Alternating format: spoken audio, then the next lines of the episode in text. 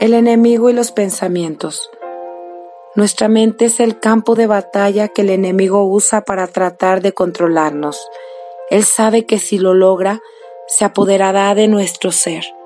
Una situación que muchos ignoramos y por eso permitimos que deje pensamientos en nuestra mente de una manera tan sutil que creemos que son nuestros, se nos ocurrieron, o incluso peor, que es una idea de Dios.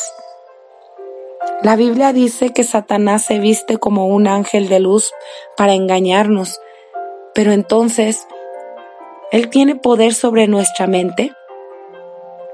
Obviamente tiene acceso a la de los que están sin Dios. Se la cegó. Y una mente así es incapaz de ver y entender la buena noticia de la salvación.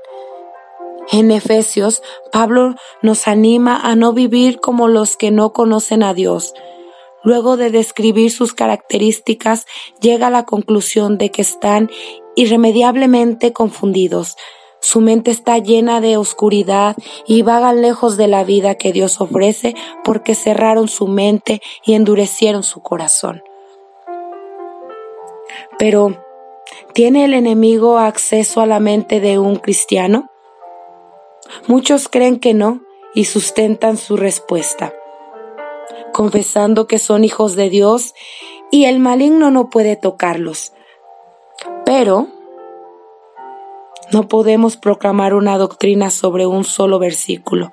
Debemos buscarlos relacionados con el tema, puesto que no se contradicen sino se complementan.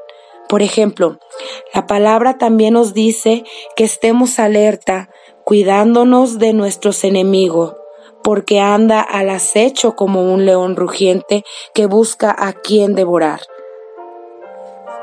Mantengámonos firmes contra él, es decir, hagamos guerra espiritual y seamos fuertes en nuestra fe y posición como hijos de Dios.